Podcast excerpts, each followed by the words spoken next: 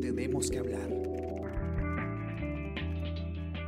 Hola a todos, ¿qué tal? ¿Cómo están? Yo soy Ariana Lira y hoy tenemos que hablar de, eh, de qué tanto pueden infectar, eh, transmitir el coronavirus las personas asintomáticas. Porque ustedes ya habrán escuchado que eh, ha habido cierta controversia, algunas discusiones a raíz de que hace un par de días la ministra de Salud Pilar Macetti dijo en una entrevista con RPP eh, una frase pues que ha sido eh, interpretada de, de algunas maneras eh, de alguna manera ha generado confusión, ¿no? Lo que, lo que ella dijo fue que los, los asintomáticos, las personas asintomáticas, no contagiaban. Luego, ella ha explicado que no, no se refería a que estas personas no podían contagiar, sino que solamente un porcentaje muy pequeño de ellas lo hacía.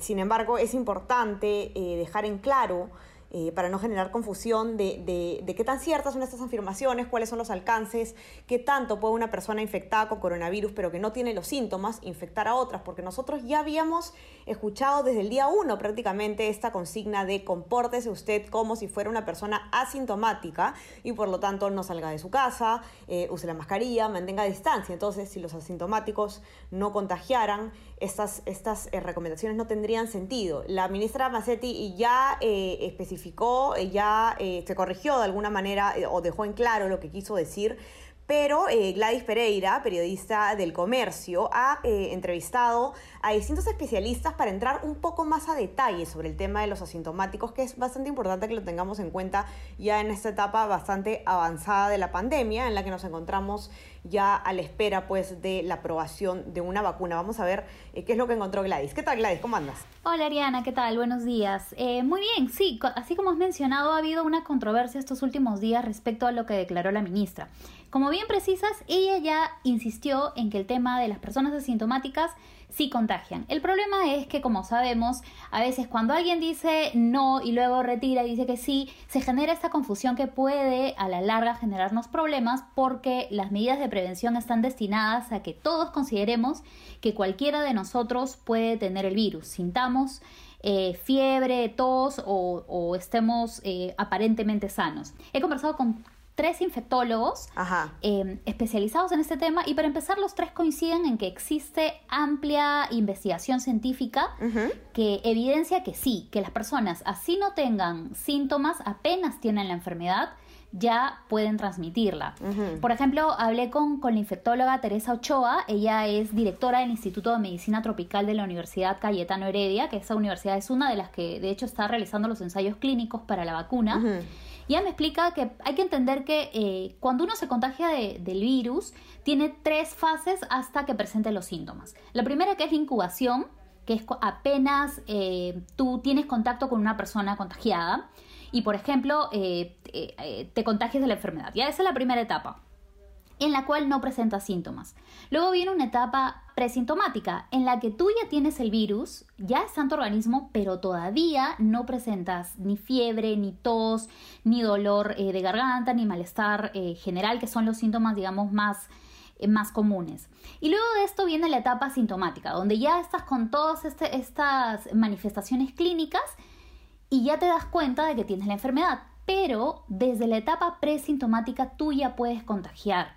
Entonces, eso es importante porque a veces nosotros no sabemos cuándo hemos adquirido la enfermedad.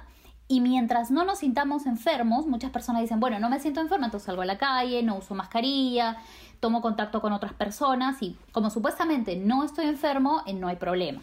Pero ella, eh, la infectóloga, es muy clara en precisar que hay un grupo de personas que nunca llega a presentar síntomas. O sea, se quedan en la etapa presintomática, digamos, todo lo que dura su enfermedad, pero eso no significa que no pueda eh, contagiar a otros, que es la, la idea que tenemos que todos mantener así es, o sea, no ha cambiado nada. La ministra, bueno, eh, no ha sido, digamos, muy clara al momento de, decir lo que quiso decir. Es más, eso también, eh, este, ella se refería más bien a un tema eh, de, estrategia de, testeo, ¿no? De al momento de hacer las pruebas, no hacerle pruebas a personas asintomáticas. Justamente por, por, un tema pues de probabilidad de contagio, ¿no? Pero no, no por un tema de de, que, de, que, simplemente no vayan a contagiar y que tenemos que tratar a las personas asintomáticas como si no estuvieran infectados. Eso sería un grave error y tiene que quedar claro. Exacto, es más por un tema de estrategia, ¿no? Como tenemos un número limitado de, de, pruebas, tanto moleculares como, como pruebas rápidas, no se puede realizar em, el testeo de forma masiva, porque no, no contamos con esos medios. Entonces, la estrategia inicial del gobierno, por ahora, no sabemos si en el futuro va a cambiar, pero es hacerle la prueba a las personas que presentan síntomas. Pero aparte, eh, diferentes empresas o entidades privadas que, que compran eh, de forma particular sus pruebas sí realizan eh, los exámenes a quienes no tienen síntomas. Por darte un ejemplo, en el comercio nos realizan pruebas a quienes todavía, por ejemplo, estamos realizando a veces trabajo en, en calle o tenemos que hacer reportajes, así no tengamos, así no tengamos síntomas, nos hacen una prueba para poder descartar. Pero a nivel de, Estado, el gobierno todavía no tiene esa capacidad para realizar pruebas a todo el mundo. Entonces, la ministra se refería a eso, ¿no? Las personas que, tienen, que no tienen síntomas no se les está realizando y sí se realiza a quienes ya tienen fiebre, malestar y, bueno, estos síntomas que hemos mencionado. Ahora, si hay un tema que, que también hablan los infectólogos y que es muy importante que tengamos en cuenta, es que incluso antes de presentar los síntomas, hay entre dos y tres días en la etapa eh, presintomática, donde la existe una mayor carga viral. Y de hecho es el nivel en el que tú más puedes contagiar.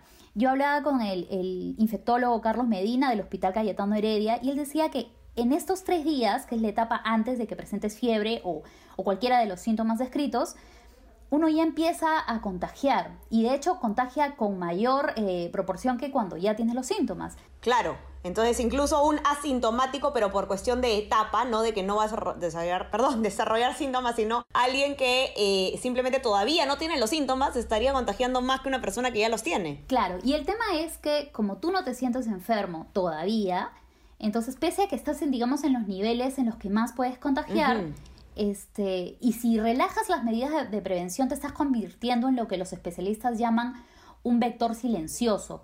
Porque eres la persona que está llevando el virus de un lado para el otro, pero como tú no sientes, tú tienes una falsa idea de que estás sano, entonces eh, terminas contagiando más. Y precisamente por eso es tan peligroso que no mantengamos la distancia social, que no tengamos este, mascarillas, porque en realidad no sabemos si nosotros mismos, nuestros familiares o las personas que frecuentamos son eh, personas que están en la etapa previa a los síntomas o si eh, cuando se enfermen no van a desarrollar la, la esta eh, manifestaciones clínicas como le, como le dicen, ¿no?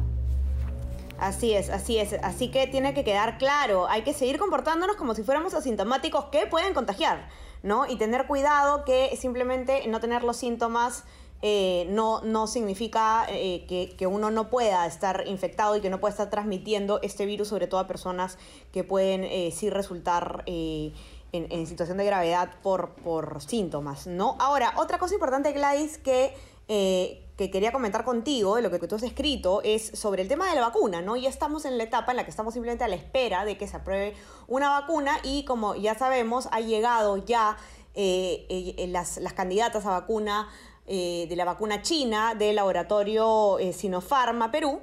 Y bueno, estamos ya en los primeros días y, va a empezar esta llamada Marcha Blanca. Explícanos qué es más o menos lo que va a pasar ahora. Claro, ayer em, la ministra Macetti también y los responsables de la Universidad San Marcos y de la Universidad Cayetano, que son estas dos universidades donde se van a realizar los ensayos, explicaron que a partir del próximo martes, en la Universidad Cayetano, que es el primer grupo de los 3.000 eh, voluntarios que se inscribieron, y hay que recalcar que se inscribieron en 11 minutos nada más apenas se habilitó la página, ellos eh, se va a considerar un pequeño grupo de unas 10 o 15 personas a las que se les va em, a poner la vacuna. Pero la idea de esta marcha blanca es que se identifiquen si los protocolos están bien.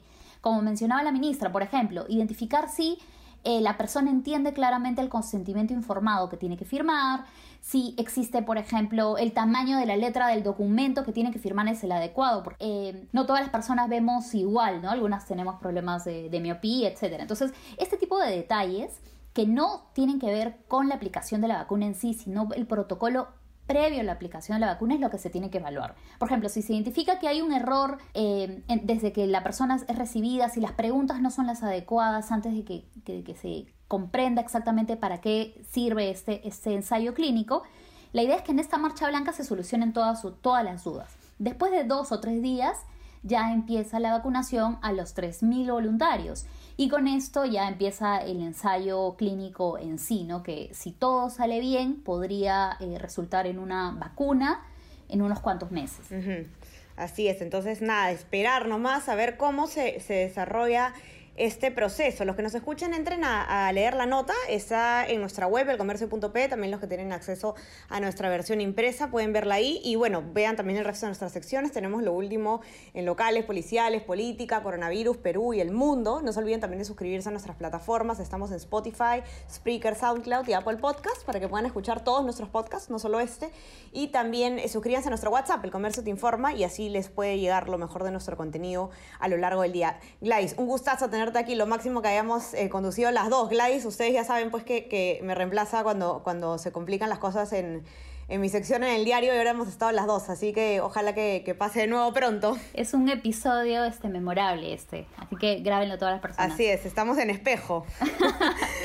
Listo, Ariana, muchas gracias también y, y, obviamente que las personas sigan visitando esto y que lo más importante, por favor, mantener el distanciamiento, la mascarilla. Eh, desde el inicio de la pandemia, cualquiera de nosotros puede ser una persona que tenga el virus y contagiar. Entonces hay que pensar eso, cualquiera de nosotros puede tener el virus sin que lo sepamos, entonces andemos eh, por las calles así. De hecho, no andemos por las calles, ¿no? Tratemos de no andar por las calles, sí. Exacto. Listo, Gladys, que tengas un lindo día, cuídate mucho, ya conversamos. Igualmente, chao, cuídate. Cuídense todos, bye bye, chao, chao. Esto fue Tenemos que hablar